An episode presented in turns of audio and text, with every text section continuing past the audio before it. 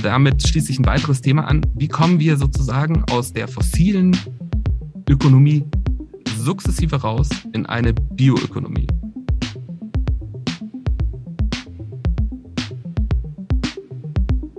Im Hier und Morgen. Heute schon wissen, was in Zukunft wichtig wird. Ein Podcast über Trends, Treiber und Visionen. Von und mit Zukunftsforscher Kai Gondlach.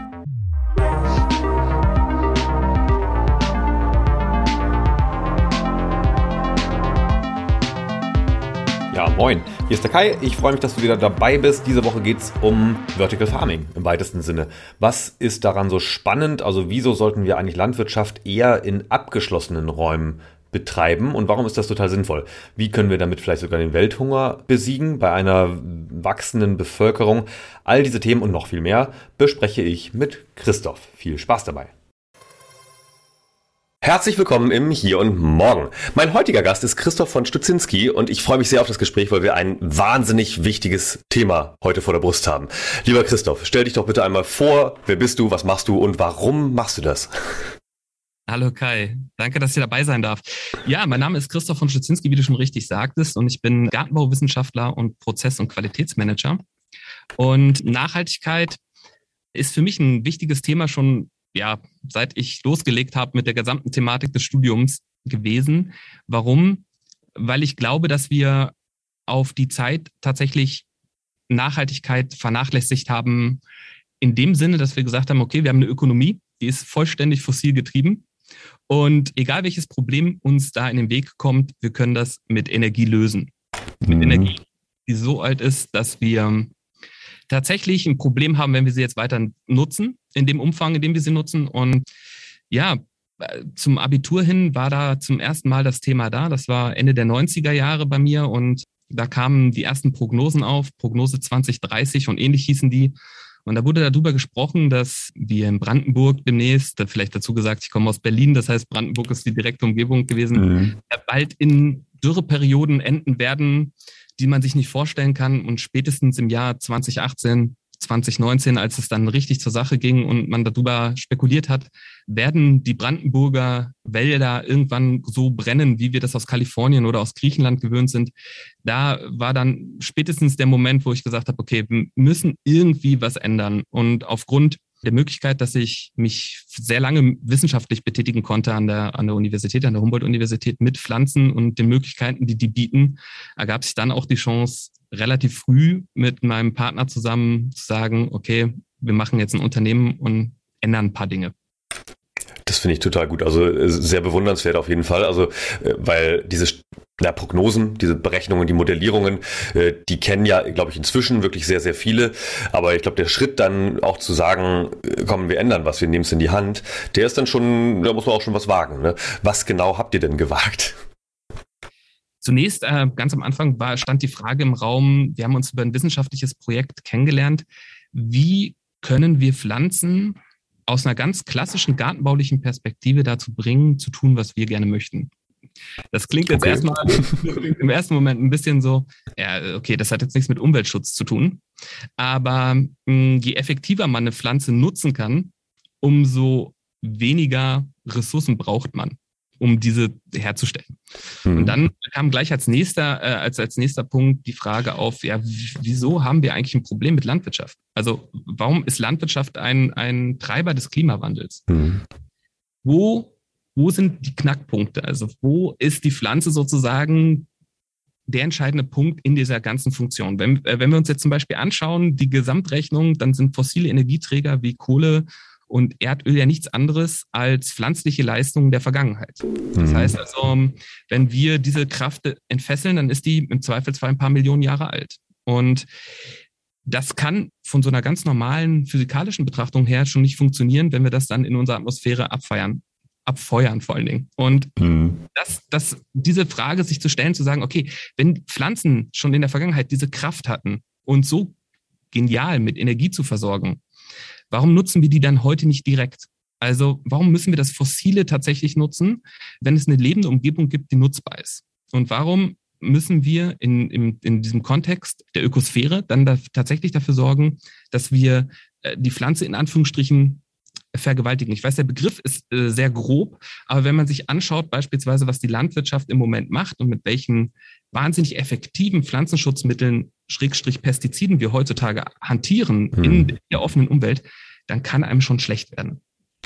Äh, ja, erkläre gerne noch mal ein bisschen mehr, weil also da steckt vielleicht nicht jeder ganz so stark im Thema drin. Was läuft denn da eigentlich genau ab? Was ist denn das Hauptproblem? Das Hauptproblem ist, dass wir, als wir mit der Landwirtschaft vor roundabout 10.000 Jahren begonnen haben, ein ganz entscheidend, also für uns, für uns, für, für uns eine Entwicklung als Menschen war die Landwirtschaft ist der Schlüsselmoment. Hm, ja. ja. Äh, wir sind aus unserer, ja, der von der Ökosphäre zugeteilten Rolle entwichen und haben angefangen, unsere Umgebung so zu formen, dass sie uns dient. Das hat mal mehr und mal weniger gut geklappt und deswegen kennen wir diese biblischen Ereignisse, die bereits kommuniziert wurden von Heuschreckenplagen, von Stürmen und Dürren, die uns immer wieder zurückgeworfen haben. Mhm. Und da ist es selbstverständlich, dass der Mensch dann begonnen hat zu sagen, okay, wir müssen gegenüber dieser, gegen diesen Einfluss durch die Natur, durch die Ökosphäre resilienter werden, dahingehend, dass wir sagen, okay, wir fangen jetzt an zu bewässern. Ja, also die Gärten von Babylon, die waren, waren Weltwunder, ja. Das, mhm. Da waren Bewässerungssysteme höchstwahrscheinlich in, in Nutzung und äh, man hat permanent Erträge gefahren und das obwohl das eine aride Region ist. Und das war immer schon Wunder. Gärten waren immer schon Wunder und botanische Gärten genauso wie botanische Ausstellungen erzielen heute immer noch Rekordsummen bei den, bei den Leuten und die gucken sich das wahnsinnig gern an, wenn wir Natur unter Kontrolle bringen, insbesondere Pflanzen unter Kontrolle bringen. Und mit der Entwicklung, die das, dieses dann so roundabout vor 4000 Jahren dann genommen hat, wurden wir immer effizienter in der Landwirtschaft. Das heißt, wir haben gezielt gerodet, wir haben die gesamten Habitate, die da vor uns lagen, zu unseren Gunsten verändert. Und das ist grundsätzlich, kann das sehr gut funktionieren. Es gibt unterschiedlichste indigene Nutzungskonzepte, die aufzeigen, es kann funktionieren. Wir können im Einklang mit der Natur agieren. Mhm. Bloß mit dem Beginn der grünen Revolution und der massiven Nutzung von fossiler Energie wurde der Mensch in diesem System sozusagen zu einer Art überlegenen Player. Das heißt, wir sind dann aufgetreten und hatten Maschinen zur Hand und Pflanzenschutzmittel, die ersten entwickelt, mit dem wir dann in der Möglich äh, die Möglichkeit hatten, tatsächlich die Natur so stark zurückzudrängen, dass das System tatsächlich nur noch ausschließlich dem Menschen dient. Und dann wird es sehr gefährlich und das erleben wir jetzt. Das heißt also, ich kann mich an Zeiten zurückerinnern, wenn man dann in Urlaub gefahren ist mit den Eltern in den 80er Jahren beispielsweise, da hat mein Vater tatsächlich gehalten nach einer längeren Überlandfahrt und hat dann die Fenster geputzt, weil so viel Insekten äh, auf den Strecken so, jetzt fährt man heute durch eine Agrarlandschaft in Mecklenburg-Vorpommern, Brandenburg oder auch in Bayern und da passiert gar nichts mehr. Das liegt daran, dass wir eine Effizienz entwickelt haben, die kaum noch Raum lässt für Natur. Und ich denke, dass das einer der größten Probleme ist, die wir momentan haben. Die Landwirtschaft selbst ist zusätzlich noch an wahnsinnig vielen Treibhausgasen, äh, die wir momentan ausstoßen. Das sind Hauptemittenten und das müssen wir auch ändern. Und da gibt es Wege. Und ich bin immer schon überzeugt davon gewesen, durch verschiedenste Science-Fiction-Literatur etc. davon, dass Technologie da eine sehr wichtige Rolle spielen kann. Ne, dahingehend nämlich, weil Technologie per se nicht etwas ist, das wir betrachten sollten als etwas Künstliches, sondern es gibt auch Technologie, die im Einklang mit der Natur funktioniert. Also ich nehme da immer gerne äh, mein Lieblingsbeispiel zur Beschreibung heran und das ist das Fahrrad. Mhm. Ich halte das Fahrrad für eine der besten Erfindungen, die, der Mensch je getätigt hat. Weil seine eigene Kraft zu versiebenfachen, die Distanzen enorm zu erhöhen, in die man sich fortbewegen kann, ohne in irgendeiner Form einen Impact auf die Umwelt zu haben, mhm. äh, das ist schon wahnsinnig faszinierend. Ich meine, das Fahrrad hat die Postkutsche abgelöst äh, auf bestimmten Strecken und nur aufgrund der Geschwindigkeit der Gesamtentwicklung ist das Automobil dann sozusagen zu dem Punkt geworden, der das Ganze überholt hat. Mhm. Und heute sehen wir ja glücklicherweise beispielsweise in Innenstädten, dass es da eine Rückbesinnung gibt, insbesondere in, den, in Dänemark beispielsweise oder auch in den Niederlanden verändern sich die Städte schon sehr schnell und sehr stark, dahingehend, dass man sagt, okay, diese kurzen Strecken, dafür brauchen wir keine, keine, keine fossil angetriebenen Fahrzeuge mehr. Mhm. Und ähm, ich glaube, diese Entwicklung müssen wir mit ein bisschen mehr Technologie im, im, Hintergrund auch auf die Landwirtschaft anwenden. Und das ist im Endeffekt die Kernidee von Bayern Farming gewesen. Mhm. Jetzt, sieht man in, in, dem, in dem kurzen Abriss schon sehr gut, wie viele Themen da zusammenhängen. Ne? Ist das vielleicht so ein bisschen einer der Gründe, warum es so schwer ist, Dinge zu ändern, weil dann doch irgendwie auch das Erkenntnis, also man sagt ja immer so, das ist, wir haben kein Erkenntnisproblem, sondern ein Umsetzungsproblem. Aber ist es nicht doch irgendwie auch ein bisschen wichtig, Menschen irgendwie besser beizubringen sozusagen oder zu zeigen und, und auch greifbar zu machen, dass wir hier so und so vernetzte Probleme haben? Also nochmal runtergebrochen die Frage, wie, wieso dauert es dann so lange? Also auch insbesondere im Landwirtschafts- und Agrarsektor. Ja, das ist, das ist auch wieder eine multifaktorielle Antwort, die man da geben muss. Der, der, der entscheidende Punkt ist, es gibt zwei große Fehler in dem System. Der eine große Fehler ist, dass du nur über die Fläche zu Verdiensten kommst, die es dir ermöglichen, als Landwirt tatsächlich ein gutes Einkommen zu haben. Und der zweite Fehler ist, dass wir in der Situation stecken, dass die Preise für landwirtschaftliche Produkte extrem niedrig sind. Mhm. Das ist eine Sache, über die wir uns, glaube ich, wenig im Klaren sind. Die Effizienz der Landwirtschaft hat dazu geführt, dass die Preise auch immer wieder gesunken sind. Das ist, man muss es, man muss es verständlich machen. Landwirtschaft ist essentiell für das Überleben einer Nation, sage ich jetzt mal, oder, oder auch einer, einer größeren Region. Ohne die Landwirtschaft, das ist immer das, was es, das ist immer das Erste, was da ist. Also das Erste, wenn der Mensch irgendwo hinkommt, Wasser und Nahrung. Grundbedürfnis. Das heißt, genau, die Grundbedürfnisse müssen gestillt werden und Nahrungsmittel gehören dazu. Und die Landwirtschaft ist halt der Motor unserer Energieversorgung, unserer biologischen Energieversorgung. Und zwei Weltkriege und wahnsinnig viele Dürren, was ich auch schon äh, gesagt habe, beim Anfang erklärt habe, also die Horrorgeschichten Nummer eins, die uns aus der Vergangenheit erzählt werden, sind die, dass keine Nahrungsmittel mehr zur Verfügung standen. Mhm. Heute ist es so, dass wir gerade in der Bekämpfung des Welthungers eine der größten Aufgaben der Menschheit sehen. Und deswegen muss man auch verstehen, warum die Landwirtschaft so eine enorme Effizienz entwickelt hat. Also da muss man auch Verständnis aufbauen, weil ich finde, dass wir heute im politischen Diskurs sehr oft auf Kontra gehen in dem Bereich, aber Total. die Leistungsfähigkeit, das ist, das ist kein Luxus, das ist Überleben. Und, und insbesondere, wenn man dann, so wie ich, ich habe ja Gartenbauwissenschaften studiert, sieht, welche Aufwände notwendig sind, um das alles möglich zu machen, was wir dann sozusagen hinter konsumieren können, dann merkt man auch, okay, das ist absolut notwendig. Das, die Frage ist jetzt die, die wir uns stellen müssen im, im Kontext mit Klimawandel und wachsender Weltbevölkerung. Wie können wir das in Zukunft, wie können wir das in Zukunft organisieren?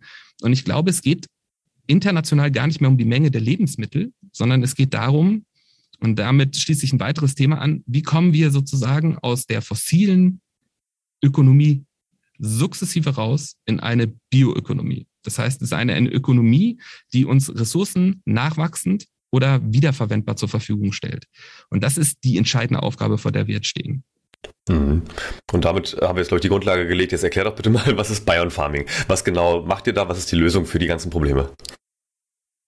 Ja, ich habe ja jetzt erklärt, dass Lebensmittel sind ein wichtiger Faktor und dass wir da Verständnis haben müssen für die Landwirtschaft. Ein weiterer wichtiger Faktor ist allerdings, dass die Industrie, insbesondere hier in Mitteleuropa, ein unglaublich wichtiger Faktor für die weitere Entwicklung ist. Und äh, wenn wir an beginnen, Ressourcen biogen zu machen oder wie in unserem Fall phytogen, ich erkläre das auch gleich, mhm. dann benötigen wir neue Technologien. Und zwar Phytogene Ressourcen, das sind Ressourcen, die aus Pflanzen kommen. Und auch da muss ich ein bisschen weiter ausholen. Pflanzen haben halt einen riesigen, riesigen Vorteil. Das sind autotrophe Organismen. Das heißt, mhm. im Gegensatz zu uns, die wir abhängig davon sind, dass biologische Energie in anderen Lebewesen geschaffen wird, damit wir für unseren Stoffwechsel diese verwenden können, sind Pflanzen in der Lage, nicht nur theoretisch, sondern auch rein faktisch, nur unter der Bedingung, dass Licht da ist, Wasser da ist, ein paar Nährstoffe und CO2 aus der Atmosphäre zur Verfügung steht, eigene Biomasse zu bilden und vor allen Dingen biologische Energie aufzubauen.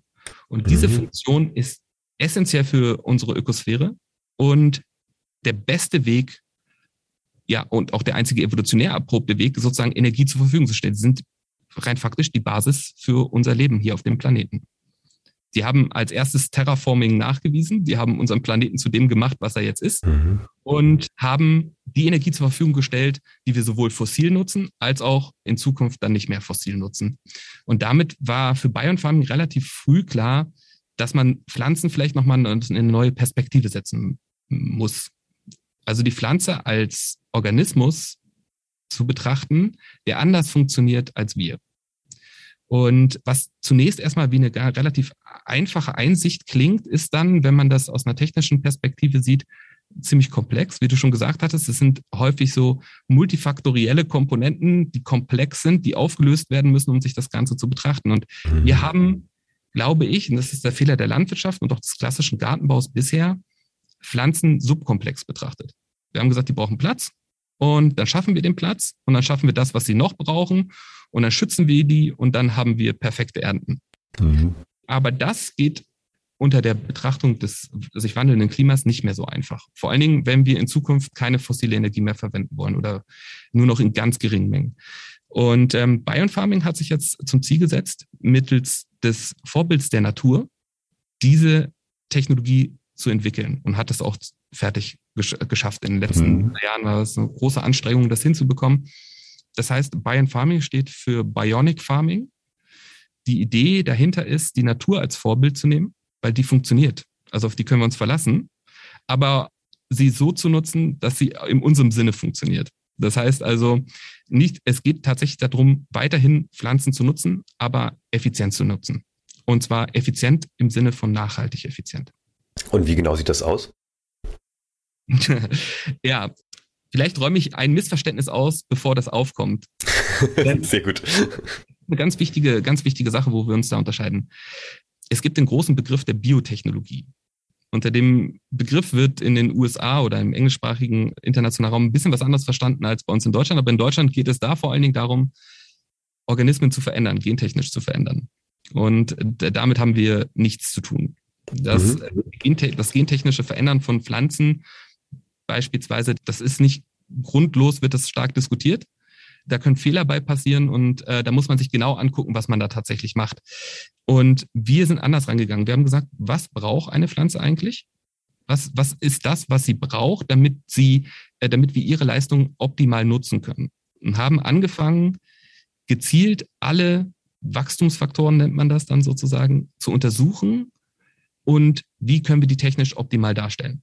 Und haben das zusammengefügt. Und am Ende kommst du im Endeffekt beim Vertical Farming raus. Ein ganz großer Begriff, wird überall gerade diskutiert. Mhm. Bloß, wenn man unter den Summenstrich zieht, unter das Vertical Farming, dann stellt man fest, oh, wir brauchen wahnsinnig viel Energie. Was ist denn jetzt passiert? Wo kommt die Energie her? Und dann geht diese Gleichung nicht mehr auf. Deswegen war das für uns ganz, ganz wichtig, direkt am Anfang zu sagen, okay, die viele Konzepte des Vertical Farming sind absolut indiskutabel und hervorragend. Aber in Summe kommt man dann am Ende bei einer Sache raus, wo man sagt, so, nee, äh, das, das kann nicht oder wird erst in Zukunft funktionieren. Ja. Und da war für uns sozusagen der erste Ansatzpunkt, dass wir gesagt haben, wie schaffen wir das? Und dann der weitere entscheidende Punkt, der uns da tatsächlich umfassend unterscheidet, sind die phytogenen Ressourcen. Wir sagen, Lebensmittel kann man bereits auch nachhaltig sehr, sehr, sehr gut in der Landwirtschaft produzieren ohne dass man Biodiversität gefährdet, ohne dass man in, in einem Momentum reinkommt, wo man sagt, okay, das ist jetzt pure Ausbeutung der Natur. Das gibt es. Das muss sich durchsetzen und dann wird, wird einiges passieren. Aber wir haben ganz viele andere Schlüsselelemente, die auch alle fossil sind, die sind äh, weit davon entfernt, grün zu sein. Also beispielsweise kosmetische Produkte, pharmazeutische Produkte, Produkte, die das Leben grundsätzlich verbessern und verlängern. Also da sind Pflanzen optimale Ressourcen.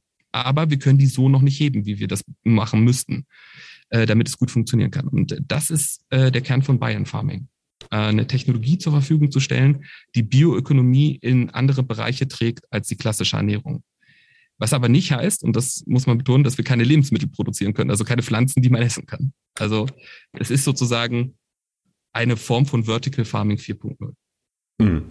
Und äh, auch, auch da nochmal vielleicht, ich glaube, Vertical Farming, klar, als Zukunftsforscher hat man damit immer mal zu tun, äh, aber jetzt vielleicht mal so, so auch ein bisschen plastisch. Wie, wie sieht denn das aus und was macht ihr denn dann genau? Also ihr habt es erforscht, offensichtlich sehr, sehr genau, also wie, was brauchen Pflanzen? Und dann gibt's praktisch so Regallösungen, wo Pflanzen drin wachsen. Äh, was genau stellt ihr dafür her oder was ist sozusagen euer Produkt oder eure Lösung, ne, vielmehr? Und äh, wer sind eure Kunden? Genau. Vielleicht erkläre ich ganz kurz das Vertical Farming und, und wie dieses Prinzip funktioniert. Im Vertical Farming, das ist möglich geworden, weil es neue Formen von Belichtung gibt. Das heißt also, Pflanzen müssen im Zweifelsfall beispielsweise bei uns im Winter belichtet werden, mit, mit Lampen, mit Licht versorgt werden, damit die ihre Autotrophie aufrechterhalten können, also ihre Fähigkeit zur Photosynthese. Und mhm. mit dem Aufkommen der LEDs und deren Effizienzsteigerung wurde dann irgendwann ersichtlich, ja, Moment mal. Das heißt ja, wenn wir diese Technologie zur Verfügung haben, können wir Pflanzen stapeln. Und das spart Fläche. Und das ist eine der wichtigsten kommunizierten Grundfunktionen des Vertical Farmings, Pflanzen stapeln, wie du schon gesagt hast, mit Regalen übereinander anbaubar zu machen, dadurch Fläche zu sparen, denn die brauchen wir entweder für weitere Landwirtschaft oder um Platz zu schaffen für die Natur. Und daraus mh, hm, argumentiert das konventionelle Vertical Farming im Moment seine Nachhaltigkeit. Jetzt ist es so, dass wenn man sehr viele Pflanzen übereinander stapelt, braucht man auch sehr viel Licht. Das zieht Energie egal wie effizient die LED bisher geworden ist, das braucht viel Energie. Und gleichzeitig muss ich den Raum, in dem die Pflanzen wachsen, natürlich auch noch klimatisieren. Und wenn ich jetzt die Perspektive nicht wechsle, das heißt also technolog technologisch immer noch davon ausgehe, dass ich in einem Bereich aktiv bin, wo es darum geht, menschenzugeschnittene Klimatisierungsleistungen beispielsweise oder auch Belichtungsleistungen zu nutzen, dann verfehle ich natürlich den Organismus der Pflanze. Der funktioniert einfach anders. Ja, Pflanzen haben beispielsweise kein Herz. Das heißt, wie, wie funktioniert dann eigentlich der, der, der ganze Stoffwechsel? Um, das ist eine Frage, die muss man sich stellen. Insbesondere in der Klimatisierung kann das sehr wichtig sein, sich das anzuschauen, denn Pflanzen verdampfen permanent, während sie Photosynthese betreiben und auch äh, teilweise in der Nacht Wasser, um einen Sog zu erzeugen, der ihnen ermöglicht, dann Stoffe zu transportieren, unter anderem. Und das muss alles bedacht werden. Und in der Summe kommt am Ende immer wieder das Ergebnis raus, ja, es kostet alles Energie. Und das effizient zu gestalten, vor allen Dingen zirkulativ zu gestalten, sich zu überlegen, wie kriege ich da jetzt eine pflanzenoptimierte Technologie hin? Das ist sozusagen die, die Leistung, die wir erbracht haben und uns da aus einer neuen Perspektive zu nähern und haben dann auf dieser Strecke festgestellt, ja, es braucht einen komplett anderen Ansatz. Es geht nicht nur darum, Flächen zu entlasten, sondern es geht darum, die Pflanze zu entlasten. Also wenn ich die Pflanze ins Zentrum meines Wirkens stelle, macht die plötzlich ganz andere Dinge. Nicht nur, weil ich sie steuern kann über externe natürliche Faktoren, sondern weil ich in der Lage bin, der Pflanze ein Optimum zur Verfügung zu stellen. Also ich vergleiche das immer ganz gerne mit dem Punkt, wir fahren alle in Urlaub. Warum machen wir das? Häufig in den Süden, wenn wir aus dem Norden kommen, um bei dem Beispiel zu bleiben, um zu relaxen, in Anführungsstrichen. Ja, das heißt also, wir gucken runter, Sonne. Sonne ist da. Ja, alles ist optimal und wir fühlen uns wohl und können dann auch sozusagen wieder in den alltäglichen Stress zurückgehen. Und bei Pflanzen ist es ähnlich. Sie adaptieren halt auf ihre Umgebung sehr, sehr stark, sind ja auch von der in großen Teilen fremd gesteuert. Das heißt, die haben Möglichkeiten darauf zu reagieren, aber die sind nicht, teilweise nicht so effektiv wie bei uns. Also ein ganz einfaches Beispiel. Wir sind gleich warm. Pflanzen sind wechselwarm. Das heißt also, sie hängen tatsächlich von ihrer Umgebungstemperatur ab. Die können ein bisschen heizen, aber das ist, das ist nicht das, was wir können. Und deswegen ist es wichtig, wenn man beispielsweise mediterrane Kräuter produzieren möchte, mediterrane optimale Verhältnisse herzustellen. Aber diese mediterranen optimalen Verhältnisse entsprechen nicht den mediterranen Klimaten, sondern interessanterweise denen, die der Pflanze am besten passen. Das heißt also beispielsweise, ich mache, ich, ich, ich, mach, ich nehme mal wieder eine Analogie als Beispiel. Die Kartoffel kommt aus den Anden. Mhm. Das ist eine Pflanze, die sich mit sehr, sehr, sehr viel Stärke versorgt, um Schnee zu überstehen und sehr viel Stress. Wenn ich die nehme und im flachen Land anbaue, werden die Kartoffeln sehr viel größer. Also auch die, die wir ernten tatsächlich. Mhm. Und die Pflanze entfaltet eine ganz andere, eine ganz andere Power. Und wenn man dann noch züchterisch drauf geht und ein paar Jahrhunderte vergehen lässt, dann hat man plötzlich die Pflanze, die wir jetzt haben und die wir ernten. Das zu simulieren, das ermöglicht äh, unsere Technologie und die haben wir Biosphere genannt. Biosphere kommt von Sphäre, weil wir eine optimale Pflanzensphäre schaffen. Ein Raum, in der optimiert ist auf Pflanze, auf den pflanzlichen Organismus, auf die Physiologie der Pflanze. Und diese Physiologie funktioniert zwar immer ähnlich, aber unterscheidet sich in wichtigen Details. Und damit sind wir dann in der Lage, man kann auch sagen, das ist ein großer Ökoreaktor, ja, Pflanzen so zu produzieren oder so zu kultivieren, ich finde den Begriff kultivieren da besser, dass wir Inhaltsstoffe beispielsweise gezielt erhöhen können. Was heißt das wiederum? Wir haben eine Pflanze zur Hand, die aufgrund ihrer optimalen Nutzbarkeit, beispielsweise in spezifischen Produkten der Pharma, äh, äh, der Pharmazie oder der Kosmetik oder als Aromastoff. Ich brauche plötzlich viel weniger von dieser Pflanze, weil ich viel mehr von dem habe, was ich tatsächlich benötige. Und das ist ja sozusagen der, der, der essentielle Kern von Bioökonomie. Zu sagen, hey, ich brauche ein Produkt, einen Ausgangsstoff, der natürlicher Herkunft ist, optimal recycelbar, weil er natürlich ist. Das heißt, ich kann ihn zurückführen, ohne dass irgendwas passiert. Mhm. Und aber der gleichzeitig nur in solchen geringen Mengen benötigt wird, dass es genau passt mit dem, was ich für einen Bedarf habe. Und das ermöglichen wir. Das klingt ehrlich gesagt ganz schön abgefahren. Also es ist ja praktisch eigentlich das perfekte System. Ähm, nun komme ich vom Land, ja. also aus einer sehr ländlichen Region und ich bin tatsächlich, obwohl quasi erst in den späten 80ern äh, geboren, in den 90ern aufgewachsen, selbst ich bin noch immer zum Bauern um die Ecke gegangen, habe dort einen Liter Milch geholt oder es war glaube ich ein bisschen mehr, also was man so als Kind tragen konnte, weiß ich anderthalb Liter vielleicht mit meinem Bruder zusammen. Und für mich gehört so ein Stück weit, also wenn ich jetzt äh, erstmal subjektiv denke, so Stichwort Agrarromantik, äh, gehört natürlich für mich dazu, meine Lebensmittel kommen von einem Bauernhof. Und äh, im Beispiel Milch, da steht eine Kuh und das sehe ich sogar selbst, kann auch selbst melken und so weiter. Äh, dasselbe bei, bei ähm, keine Ahnung, Mehl. Äh, ich, ich sehe den Acker. Ich sehe, dass da Weizen und Roggen wächst. Ähm, dieses romantische Bild ist aber, das hat also jetzt erst damit zu tun, praktisch zu stapeln und das in, in Gebäuden einzuschließen. Äh, wie begegnest du so einem subjektiven vielleicht ein bisschen verklärten Bild. Nee, das ist gar nicht verklärt. Überhaupt nicht. Und genau darum geht es. Also wir sehen uns auch mit unserer Technologie als Retter der Kulturlandschaft. Also man muss jetzt, man darf jetzt, man darf äh, bei aller Kritik an der Landwirtschaft nicht total übertreiben. Ja, also wenn man beispielsweise, und auch da nehme ich wieder die Urlaubsanalogie, weil das wahnsinnig gut passt, wenn du nach Norditalien fährst und du siehst diese alten gewachsenen äh, Weinhänge und, und, und die kleinen Dörfer, wie die sich in die Landschaft einpassen und da ist alles in Ordnung, und du siehst auch, dass, dass, dass, dass, die, dass die Ökosphäre da funktioniert, auch wenn die klar vom Menschen stark beeinflusst ist, kann sowas intakt sein. Also beispielsweise, Deutschland war von oben bis unten mit Wald voll. Und in den meisten Fällen Buchenwald. Das äh, ist heute nicht mehr sichtbar, nicht mehr im Ansatz. Und dann kam der Mensch und hat geformt. Das kann auch mit Diversitätszunahme in der Natur verbunden sein.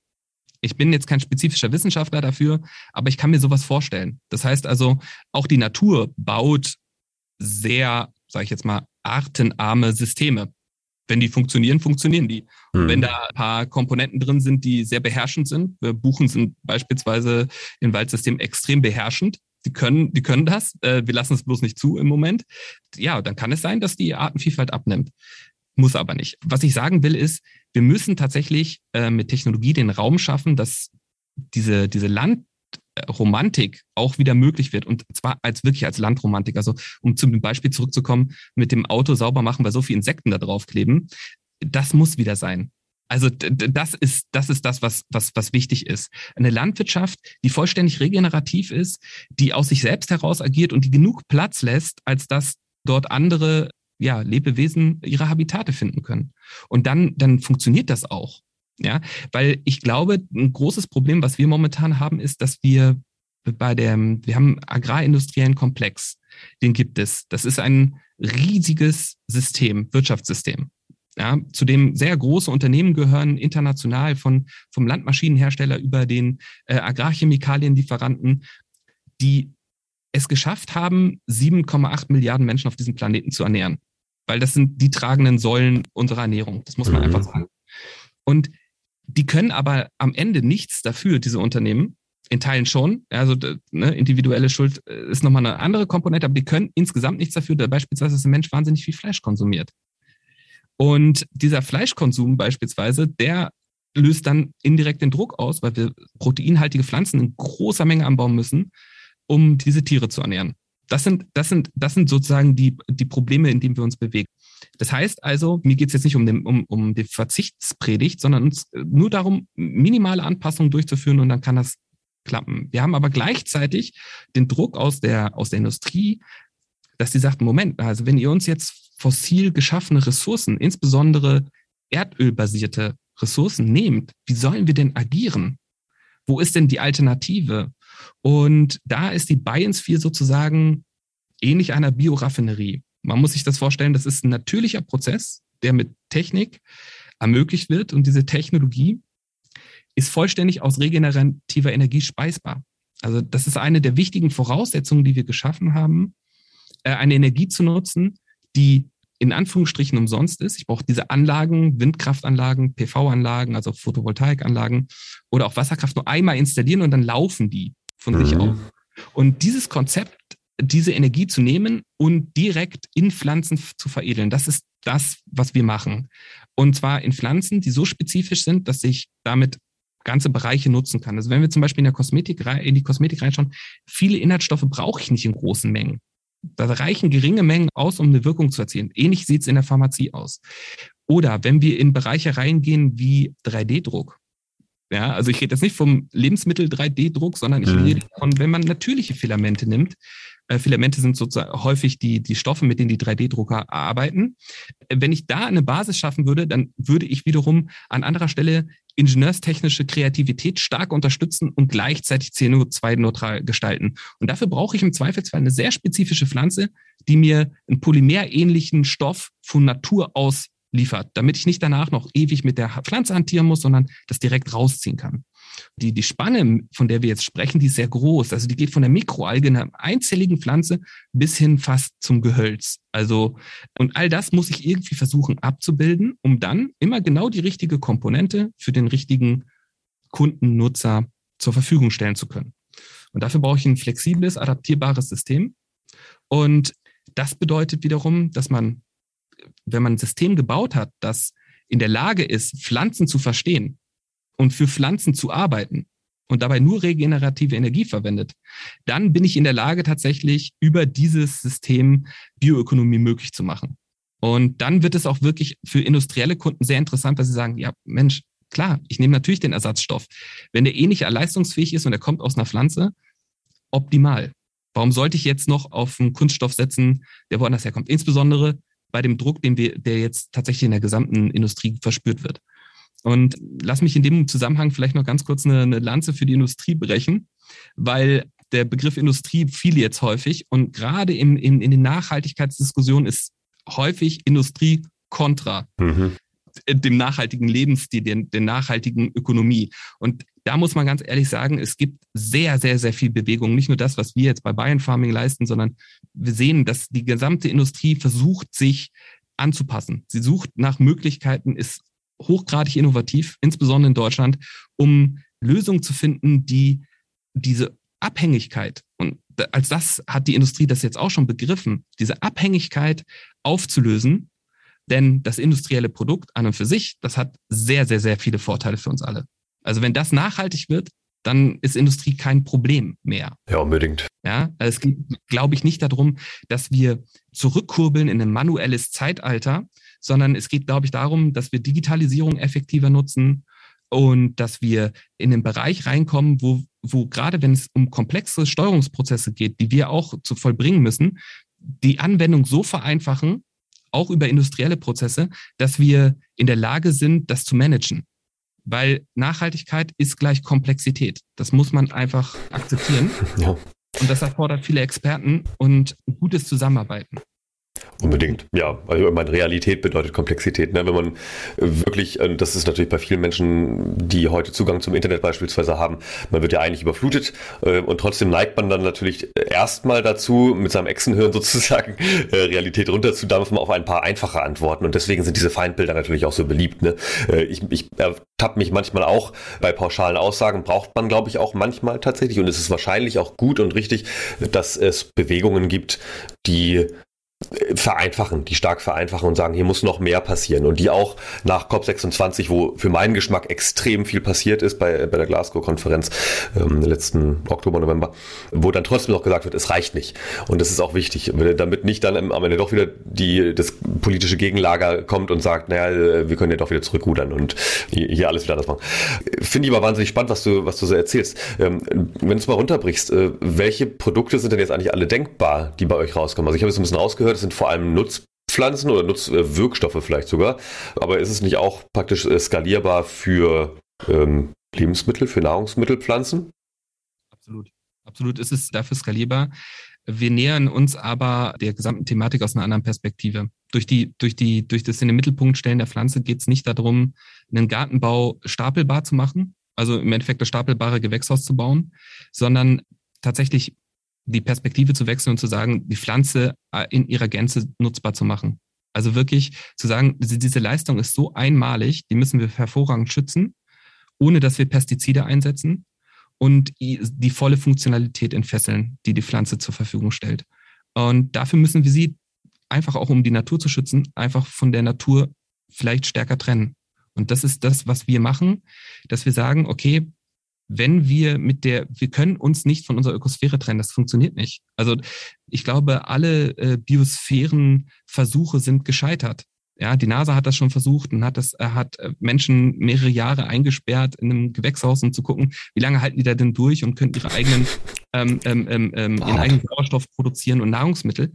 Darum geht es nicht, sondern es geht darum, mit der Umwelt zu interagieren auf eine für beide Seiten positive Art und Weise. Und wenn man sich da an der Natur orientiert, so wie wir das tun, dass wir sagen, okay, die Bionik ist eine von der Natur inspirierte Technologieentwicklung, eine Ingenieursleistung, die immer wieder darauf achtet, was ist, wie funktioniert es in der Natur und kann ich das kopieren mit Technologie, ohne dass ich die, äh, die Natur schädige dabei. Also, wenn man sich überlegt, was die Bionik in der Vergangenheit geleistet hat als Wissenschaft, das ist schon enorm. Also von Flugzeugen, die über 20 Prozent weniger Treibstoff verbrauchen und ganz viele andere Dinge, Lotus-Effekte auf Oberflächen, da perlt plötzlich alles ab. Die Natur ist ein, ein, ist ja mindestens so kreativ wie, wie der Mensch, wenn nicht sehr viel kreativer. Und mhm. das zu entschlüsseln und nutzbar zu machen für die Pflanzenproduktion, für die Pflanzenkultivierung und im gleichen, im, im gleichen Maße so gezielt vorzugehen, dass es nicht mehr viel braucht. Weil dieses viel ist das große Problem. Wenn wir einen Kunststoffersatzstoff äh, nutzen wollen, einen, der bioabbaubar ist, und wir müssen dafür Mais einnutzen, äh, nutzen, dann kann dieser Mais keinen Menschen mehr ernähren. Ja, das ist also, da haben, wir, da haben wir eine Konkurrenz. Und deswegen ist es ganz wichtig, dass man dann Stoffe, die beispielsweise als, als Kunststoffe dann eingesetzt werden, lieber in hocheffektiven Systemen produziert und so auf den Punkt, dass man sehr viel davon nutzen kann. Und unser Ziel ist es halt auch, das gelingt mal mehr, mal weniger, das muss man dazu sagen, aber unser Ziel ist es, und wir haben es für viele Kulturen jetzt bereits bewiesen, also verschiedenste Pflanzenarten bewiesen, eine vollständige Nutzbarkeit zu erzeugen. Das heißt, von der Wurzel bis in die letzte Spitze der Pflanze alles zu verwenden. Und diese Art von Effizienz, die ist schon, das ist, das ist eine wichtige Komponente, weil die Ertragssteigerung halt auch entsprechend groß ist. Mhm. Und da ist es dann so, ich habe so einen pflanzenphysiologischen Hintergrund, zu, sich zu überlegen, ich habe da eigentlich den optimalen Bioreaktor vor mir. Ich gebe dem, was der braucht, und dann macht der für mich. Und dafür muss ich ihn dann auch im Gegenzug davor schützen, dass irgendwelche Fraßfeinde vorbeikommen. Und da ist der einfachste Schutz tatsächlich zu sagen, hier ist eine Trennung. Aber das System lebt und atmet und interagiert trotzdem mit der Umgebung. Und ja, so funktioniert ja im Endeffekt auch eine menschliche Zelle. Also jede Art von lebender Zelle funktioniert so. Die, die schottet sich ab, damit die biochemischen Prozesse im Inneren gut funktionieren können. Die kann dann ihre Vermehrung vorbereiten, DNA vermehren, beispielsweise Mitochondrien laufen lassen, um die Atmung aktiv zu halten. Genau das machen wir im Endeffekt auch mit Technologie. Wir haben ein System, das ist, äh, das erfüllt immer zwei Funktionen. Erstens, es dient der Pflanze und im zweiten maximal reduzierter Impact auf die Umwelt. Und daraus ergibt sich dann eine Leistungsfähigkeit, die in der Form noch nicht darstellbar war. Also in der Landwirtschaft nicht und auch im Gartenbau nicht. Und das ist, ich glaube, die, die wichtigste Komponente, die man in dem Zusammenhang sozusagen nennen muss, ist, wir müssen, wir müssen anders, wenn man, wenn man sich, ich äh, argumentiere das mal kurz von hinten rum. Wenn man ich mir überlege, ich habe jetzt einen PC vor mir stehen, ja, und ein Mikrofon, und ich überlege mir, was ist denn davon eigentlich recycelbar? Mhm. Was ich da vor mir habe, dann habe ich ein riesiges Problem. Das heißt, äh, da wurde wahnsinnig viel für gebuddelt, da wurde Erdöle wurden dafür veredelt und dann wurde das alles zusammengeklatscht und dann habe ich ein unglaublich tolles System. Ich bin begeistert davon. Ne? Ich spreche jetzt mit dir über das Internet und wir haben die Möglichkeit, miteinander zu kommunizieren, ob uns, äh, uns hunderte Kilometer trennen und all das. Also wunderbar. Aber die Frage, die wir uns jetzt stellen müssen, was kann ich von all diesen Komponenten tatsächlich ersetzen, um die sozusagen auch zukünftig nutzbar zu machen? Und wenn wir da stärker pflanzenbasiert sind, dann äh, stellt sich die Frage nicht mehr. weil alles, was eine Pflanze produziert, wird wiederverwendet. Unsere ganze, unsere ganze Ökosphäre basiert auf der Wiederverwendung von Pflanzen.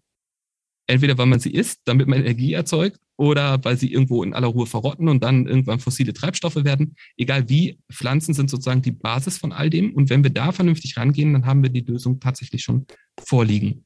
Und warum konzentrieren wir uns auf aktive Inhaltsstoffe? Das heißt also so die Überlegung, in die Pharmazie und die Kosmetik reinzugehen, weil ich glaube, dass wir da am leichtesten aktiv werden können. Weil sich zwei Grundbedingungen des Menschen dort bündeln. Einmal, ich möchte was Natürliches haben, das mir hilft. Weil nicht nur ich davon ausgehen kann, sondern weil es in den meisten Fällen tatsächlich auch so ist, dass ich keinen Schaden davon trage, wenn ich das anwende. Und weil sich diese Stoff, die, die Verwendung dieser Stoffe einfach und schnell realisieren lässt. Ja, ein Computer ist hochkomplex und baut auf wahnsinnig vielen fossilen Komponenten auf. Aber gerade in der Kosmetik und der Pharmazie bin ich in der Lage, zu einer Natürlichkeit in Anführungsstrichen zurückzufinden. Das ist natürlich hochmodern, was wir da machen, aber um Relief zu erzeugen, einfach zu sagen, okay, wir entlasten jetzt an der Stelle, mach dir darüber keine Gedanken mehr. Das brauchst du nicht. Also du musst dir um den Impact keine Gedanken mehr machen, was die Nachhaltigkeit betrifft. Auch der Einfluss auf deinen Körper, der kann nicht dauerhaft negativ sein. Ja, und diese, deswegen ist es, glaube ich, ganz wichtig, dass man in diese, in diese Komponente stärker hineindenkt und äh, da können wir die Stärke am schnellsten ausspielen, die wir da entwickelt haben. Wahnsinn. Äh, aber nochmal zurück zum äh, Lebensmittelthema. Du hattest relativ früh eingangs schon erwähnt, das Thema Welthunger. Ja. Also äh, Dienst oder, oder eignet sich denn eure Lösung auch dann praktisch um diese ja nach wie vor grassierende äh, auch irgendwo Ungerechtigkeit zwischen globalem Norden und Süden oder auch einfach Versorgungsengpässen, klimatischer Unterschiede irgendwie auszugleichen? Ja, tatsächlich. Ich glaube, der Welthunger wird in den nächsten 20 bis 30 Jahren durch die Agrarökosysteme beziehungsweise die Landwirtschaft zu stillen sein. Warum? Weil wir sehen hochproduktive Systeme im Norden und weniger produktive Systeme im weltweiten Süden. Und es muss ein Austausch zwischen diesen Systemen stattfinden, damit wir das große Bevölkerungswachstum, insbesondere im Süden, ja, in irgendeiner Form ernährt bekommen können. Und das muss so nachhaltig wie irgend möglich passieren. Und es kann nicht sein, dass man mit Vorschrift in diese Länder kommt. So nach Motto, ja, aber das und das dürft ihr nicht essen, weil das hat so, ne? Ich glaube, da, da ist ein großes, sehr großes Konfliktpotenzial steckt da drin. Das heißt, also, wir müssen mhm. produktiver werden, wir müssen anders produktiver werden, also gezielt produktiver. Und jetzt kommt eine ganz wichtige Komponente. Ich glaube tatsächlich, dass wir die Weltbevölkerung, selbst wenn sie wächst, sehr einfach ernähren können tatsächlich. Also Pflanzen sind so hochproduktiv, dass wir das hinbekommen. Das eigentliche Problem, was wir haben, ist ein, auf der einen Seite ein Zuteilungsproblem. Da müssen wir, da, da beschäftigen wir uns jetzt nicht mit. Ich denke, da ist Politik ganz entscheidend gefragt, dass soziale Marktwirtschaft sozusagen tatsächlich auch mal Teil der, des Lebensmittelaustausches wird weil äh, das ist ein Six Trillion Business. Das ist das größte, eines der größten Businesses, das es gibt, mit Lebensmitteln zu handeln. Mhm. Aber äh, ich glaube, da wird es ganz wichtig sein, dass es da politische steuernde Elemente gibt. Und was wir halt leisten können, und das ist, glaube ich, ganz entscheidend, das große Thema des Hidden Hunger. Also ein Mensch, der gut mit Kohlenhydraten und Protein versorgt ist, verhungert trotzdem, wenn er nicht die entscheidenden Komponenten geliefert bekommt, die seinen Körper mit vital halten. Und mir geht es nicht darum, jetzt Nahrungsergänzungsmittel zu machen oder dergleichen, sondern unsere Technologie, weil die vor Ort nutzbar ist, zu nutzen, um genau die Pflanzen zu produzieren, die es dir ermöglichen, einen healthy Lifestyle zu führen. Das klingt abgedroschen, weil aber wenn man in diesen Ländern war und ich war in diesen Ländern, dann sieht man, okay, das funktioniert nicht. Du kannst dich da als reicher Tourist wirklich toll ernähren aber dann musst du nur einmal um die Hausecke gehen, dann siehst du, dass es für viele nicht so ist. Und deswegen habe ich auch die Reisen in, in, in solche Länder eingestellt, weil ich sage, okay, ich will dieses Konzept nicht unterstützen, was da vorherrscht, sondern es, für mich ist es einfach so äh, zu sagen, okay, wir müssen Technologie dort zur Verfügung stellen, die es auch eventuell trotz widriger Umgebungsbedingungen ermöglicht, sich vernünftig zu ernähren. Weil es gibt ein weiteres Thema und das treibt mich massiv an spätestens seit, seit, seit dem Corona-Ausbruch. Und das ist das Konzept des One Health. Ich weiß nicht, ob du davon schon mal gehört hast. Sagt mir nichts, nee.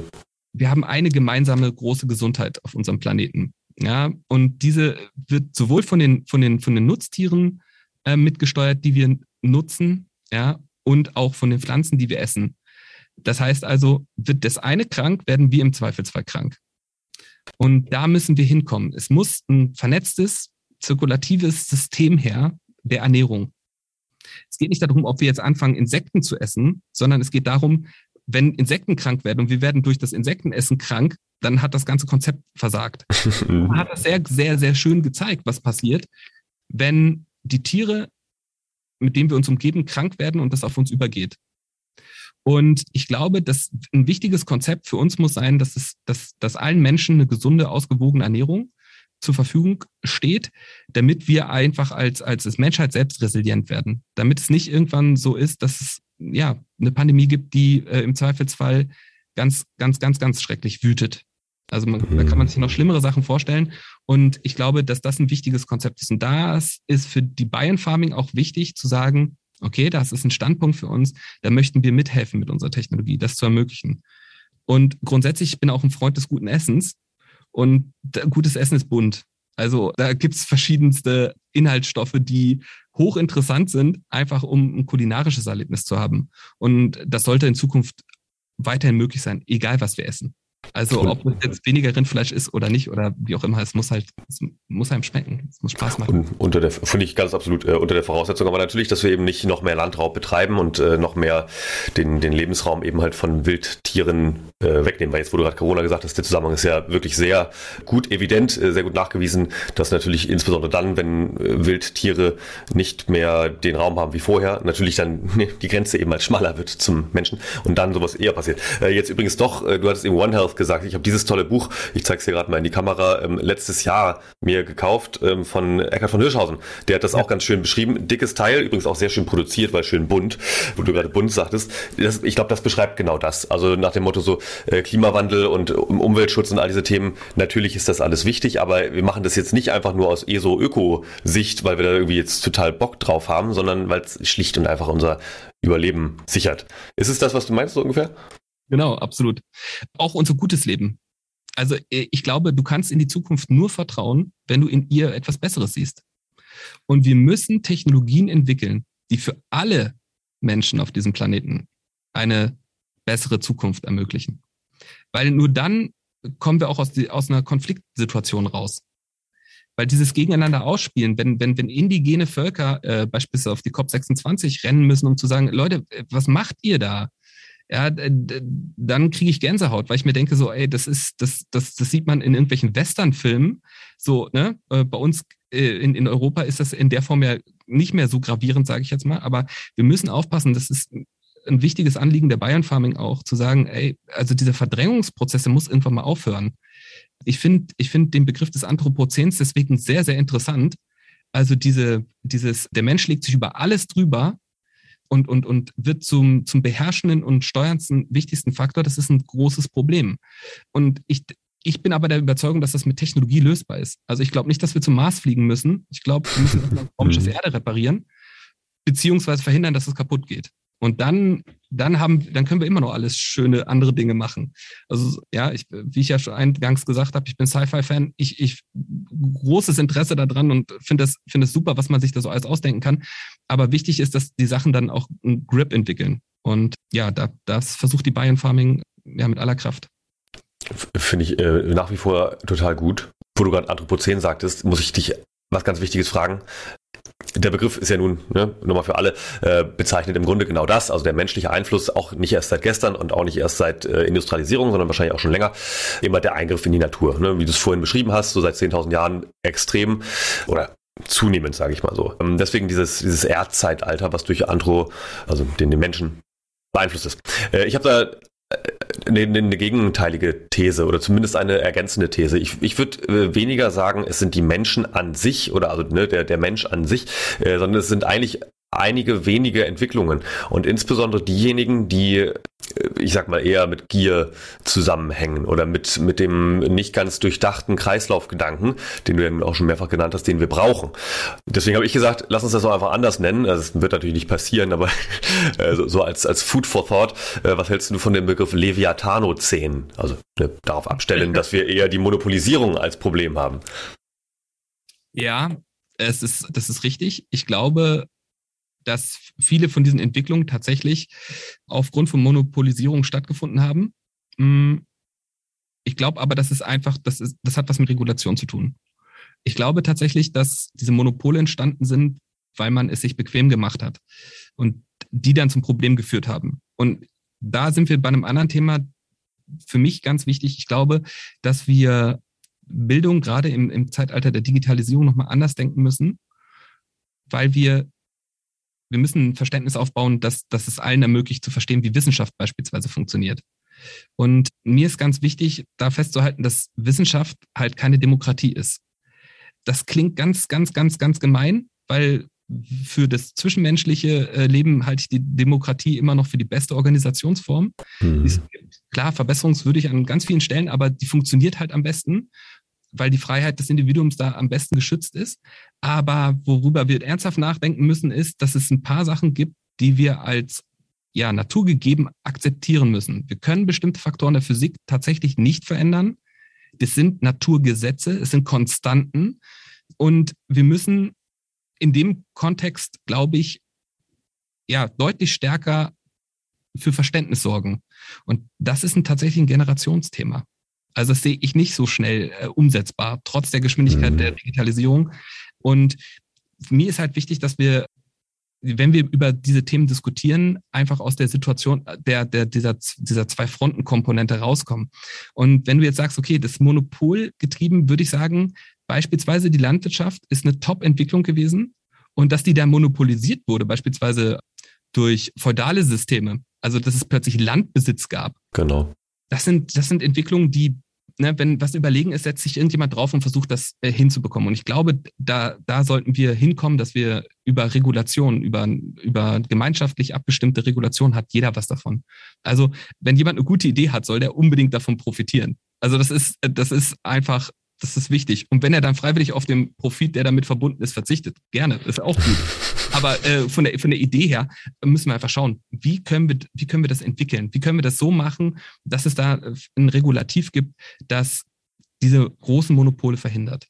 Weil es kann auch nicht sein, dass nur weil man Milliardär ist, der einzige kreative Mensch plötzlich ist. Ja, ja also. Äh, ich weiß, äh, wie du meinst. Das, das, sind so Sachen, da muss ich ganz ehrlich sagen, damit habe ich ein bisschen ein Problem. Ob das dann tatsächlich der Staat sein muss, der die Ideen fördert, hm, weiß ich auch nicht so richtig. Aber ich glaube, gerade im Finanzwesen findet gerade ein unglaubliches Umdenken statt.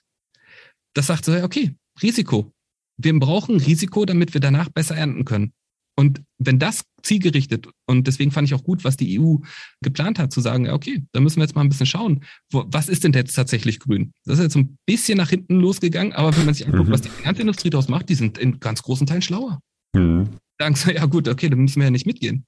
Wenn die, das, wenn die das in acht Jahren wieder ändert, dann haben wir hinterher die Probleme mit dem investierten Geld. Und ich glaube, das ist ein ganz wichtiger Punkt, dass dass wir jetzt in so ein Umdenken reinkommen. Und was ich halt beobachten kann, ist, ist halt anders als in Ende der 90er Jahre, wo Prognosen kurz mal durch, durchs TV liefen äh, und das die einzige Quelle war. Jetzt ist, jetzt ist eine andere Situation.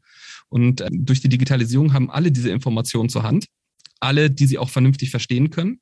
Und deswegen glaube ich, ist es eine Bildungs Bildungsthematik. Und ich finde es sehr, sehr toll, dass die junge Generation, ich bin dreifacher Vater, meine größte ist da ganz hinterher mit, mit dieser ganzen Umweltthematik, die bringt sich das selbst bei.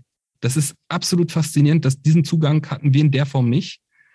Diese Möglichkeiten, dass sie dann daraus eine kreative Energie entwickelt und anfängt zu entwickeln. Und das ist, das ist, das ist sehr schön zu beobachten, weil ich glaube, dass es der beste Umgang mit Krisen oder drohenden Krisen ist und Herausforderungen allgemein, einen kreativen Umgang damit zu finden.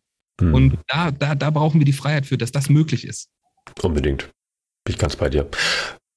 Dann was würdest du denn sagen, was kann denn eigentlich jetzt jeder oder jede, die hier zuhören, für sich auch noch stärker mitnehmen? Jetzt aus den Themen, die wir alle besprochen haben, also ja wahnsinnig viele.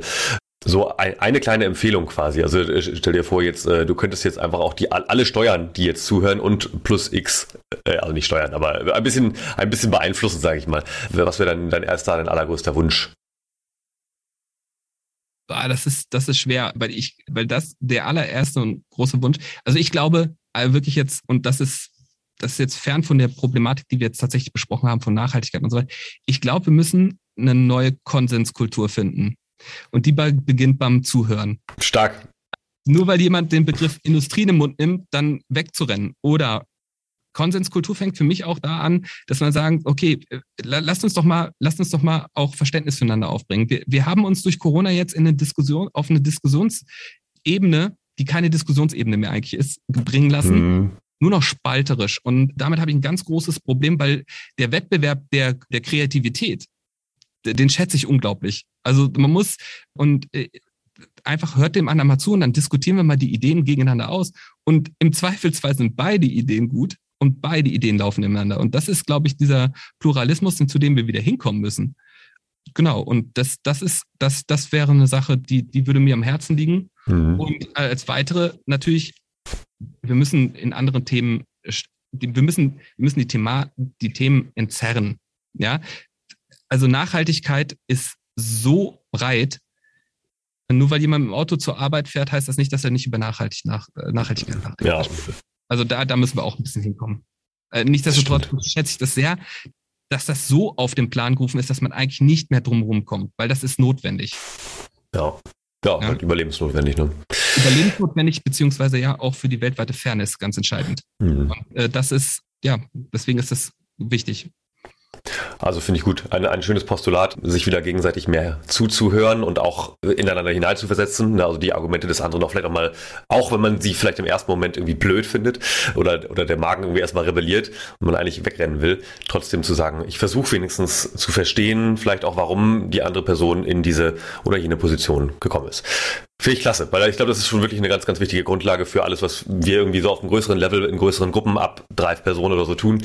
Das wünsche ich mir also jetzt auch, nehme ich auch mit auf. Und da würde ich sagen, wir sind mit der Zeit schon ganz gut dabei. Ähm, für jetzt, wir können nicht in alles ganz tief eintauchen. Ich würde gerne, aber das machen wir an anderer Stelle.